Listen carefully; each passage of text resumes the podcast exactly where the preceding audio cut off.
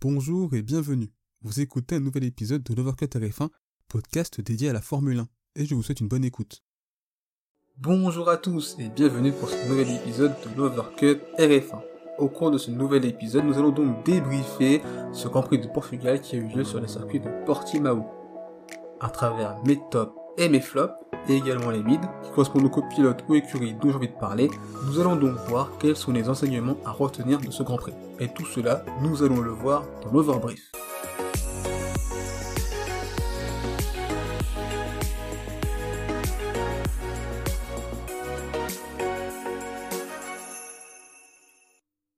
Personnellement, j'ai trouvé ce Grand Prix moins passionnant que les deux premiers, mais ce Grand Prix a tout de même été très intéressant à regarder, puisqu'en effet, il s'est passé pas mal de choses. Tout d'abord, ce Prix s'est distingué, euh, selon moi, en deux phases. Tout d'abord, une première partie que l'on pourrait euh, estimer donc du, premier tour au 37e tour, au moment où Max Verstappen passe Valtteri Bottas euh, après les arrêts de ces deux pilotes. Où dans cette partie, il y a eu beaucoup d'actions en tête de la course, notamment entre Max Verstappen, Valtteri Bottas et Lewis Hamilton.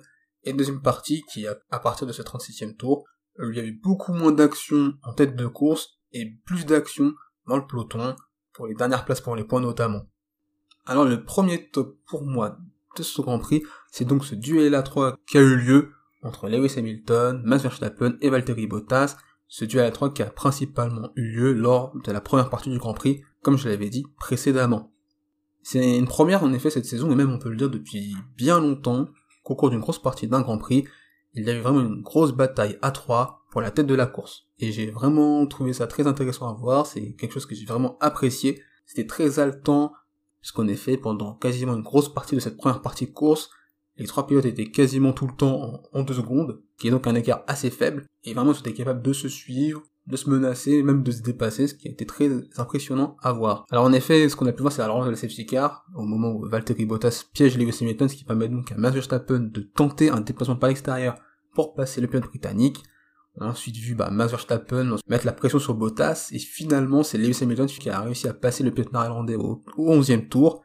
Et cette course à 3 s'est quand même poursuivie, puisque par la suite, Lewis Hamilton a mis la pression sur Valtteri Bottas, et a fini donc par le passer à travers un magnifique dépassement par l'extérieur au 20e tour. On peut considérer ce dépassement-là comme une espèce de rupture dans cette partie passionnante, puisqu'à partir de ce moment-là, le pilote britannique va s'échapper petit à petit au fur et à mesure. Max Verstappen, par la suite, ne sera pas en capacité d'attaquer Valtteri Bottas, même si il sera capable de lui mettre la pression. On verra donc l'undercut euh, réalisé par le pilote Red Bull sur Valtteri Bottas au 36e tour, cet undercut sera donc payant puisqu'il permettra donc à Verstappen de dépasser Bottas au tour suivant et de garder cette deuxième place avec Valtteri Bottas qui finira finalement troisième et Lewis Hamilton qui remportera donc ce Grand Prix. On a pu le voir au cours de cette première partie et même dans le Grand Prix de façon globale, c'est que Lewis Hamilton semblait parmi les trois être celui qui était quand même le plus rapide et que Bottas semblait être celui qui était le plus en difficulté puisqu'en effet en début de relais, il n'a pas été en capacité de creuser un écart significatif, il était même menacé par Verstappen, et quand Lewis Hamilton a passé Verstappen, le pilote finlandais a été sous la pression constante euh, de son coéquipier, qui a fini par le passer, et une fois qu'il l'est passé, euh, Valtteri Bottas n'a jamais été capable de le suivre en termes de rythme, et on pouvait même le voir bloquer Max Verstappen. Je souhaitais vraiment mettre ce duel à trois qui a eu lieu, qui était très passionnant et très agréable à regarder, puisque c'est en effet quelque chose de très rare euh, que l'on voit ces dernières années en Formule 1 en top. Et on espère que des phases comme ça on en aura plus souvent lors des prochains Grands Prix, et pourquoi pas même sur tout un Grand Prix. Les deux tops qui vont suivre concernent donc des pilotes qui partaient loin sur la grille et qui ont réussi à remonter et à terminer leur course dans les points. Je vais bien évidemment parler donc de Fernando Alonso et d'Enrico Ricardo, puisque euh, tout d'abord pour le pilote Alpine, euh, il débutait cette course à la 13e position et a fini à la 8e place, tandis que pour l'Australien, il débutait cette course à la 16 place à travers une mauvaise qualification, il a quand même su bien rebondir pour finir à la 9 place. Ce sont deux pilotes qui étaient partis sur des stratégies décalées, qui leur a permis donc d'avoir un premier relais extrêmement long, et donc d'avoir un deuxième relais plus court et plus agressif, qui leur a permis de remonter, notamment euh, Alonso, qui a été très performant, puisqu'il a fait un super deuxième relais, qui lui a permis quand même de dépasser pas mal de pilotes, notamment Carlos Sainz, donc ça lui a quand même permis de bien remonter et de bien réagir après cette qualification, ainsi s'achève mes tops de ce Grand Prix, et je vais donc évoquer les mids. Le premier mid dont je voulais évoquer, euh, c'est le pilote Red Bull Sergio Perez, qui pour moi n'est pas un top. Je pense que aurait été quand même assez dur de le mettre en flop. mais je pense qu'il est quand même important de mentionner son Grand Prix qui est assez particulier. Je l'avais dit lors euh, de mon débrief des qualifications euh, du Grand Prix Portugal, que selon moi, pour Red Bull, l'élément clé si Verstappen voulait gagner, ça devait être Sergio Perez, et que si Red Bull voulait gagner, il fallait absolument que les pilotes mexicains soient dans le coup, à la lutte avec euh, les trois pilotes, et malheureusement pour lui, cela n'a pas été le cas.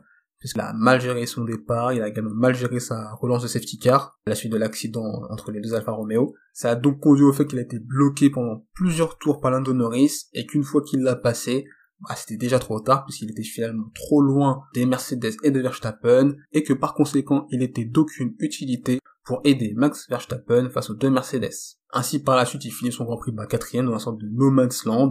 C'est quand même un très bon résultat pour lui, mais c'est vraiment dommage car moi personnellement j'aurais bien aimé voir euh, ce que cette course aurait donné.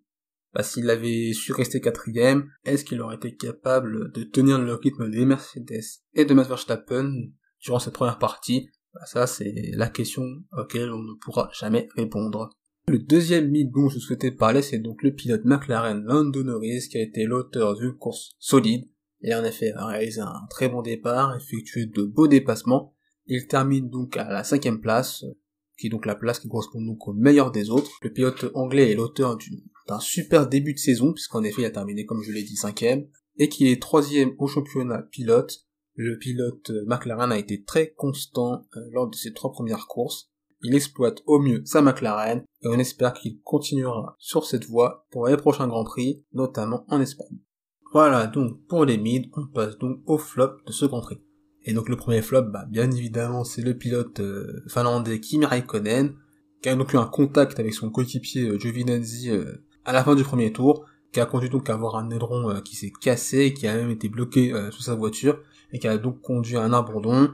Le pilote finlandais a admis être fautif euh, du coup de cet accident, puisqu'il avait dit qu'il avait fait une erreur d'inattention, puisqu'en effet, euh, avant son contact avec Giovinazzi, il était en train de faire des manipulations euh, sur son volant, et que du coup, il voulait modifier des réglages, et qu'il n'a pas fait attention à sa distance par rapport à Giovinazzi, ce qui a donc conduit à ce contact, qui euh, heureusement n'a pas de conséquences euh, dramatiques ou, graves pour son coéquipier parce que cette erreur aura pu coûter très cher pour Giovinazzi. Donc le deuxième flop dont je souhaitais parler c'est donc le pilote Ferrari euh, Carlos Sainz puisqu'il avait quand même réalisé une superbe qualification. il avait quand même fait également un super premier relais mais malheureusement, bah, son deuxième relais a été absolument catastrophique. Il s'est complètement effondré, ce qui est assez incompréhensible parce qu'en effet, bah, il débute cette course à la cinquième place. Il a aussi même à passer Perez et il est donc quatrième au moment, au moment de la relance.